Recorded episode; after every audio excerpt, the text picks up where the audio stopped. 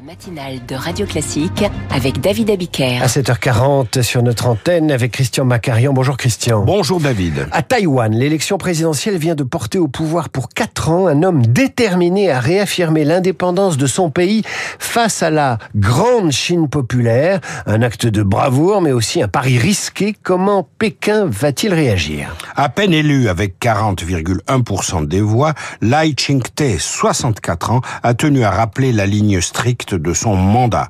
Nous sommes déterminés à protéger Taïwan des menaces et des intimidations continuelles de la Chine. Pour sûr, Lai Ching-te n'était pas le candidat favori de Pékin, qui l'a même qualifié de grave danger. Pour enfoncer le clou, le ministre des Affaires étrangères de Pékin a affirmé que Taïwan n'a jamais été un pays. Cela ne l'était pas dans le passé et cela ne le sera certainement pas dans le futur. Fermez les guillemets. Alors pourquoi tant de colère? Parmi les trois candidats principaux à l'élection présidentielle, Lai Ching-te était de loin le plus virulent face à la Chine.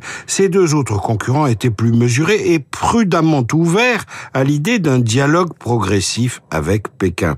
La victoire de Lai Ching-te signifie donc le, rejet clair et net par le peuple taïwanais, notamment par la jeunesse, de l'option du dialogue.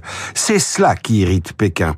Pékin qui rêve d'avancer euh, vers ses desseins à pas feutrés. Lai Ching-te incarne l'inverse. Il défie Jinping.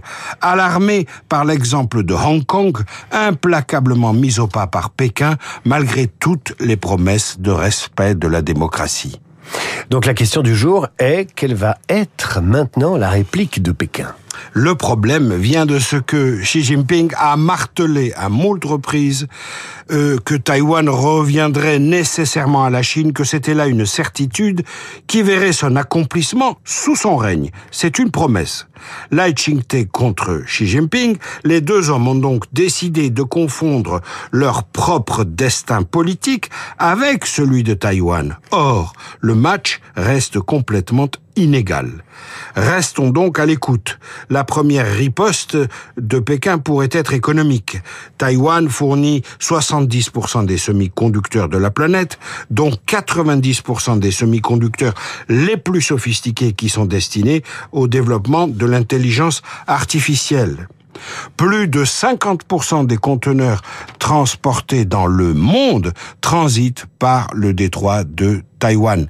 C'est dire si la Chine a des moyens de rétertion. C'est dire aussi combien l'avènement d'un nouveau président à Taïwan nous concerne absolument tous. La menace chinoise sur ce qui reste de la mondialisation via Taïwan, c'était l'écho du monde par Christian Macarian. À suivre les évangélistes américains dans le journal imprévisible de Marc Bourreau. Au pays de Trump, les reborns sont.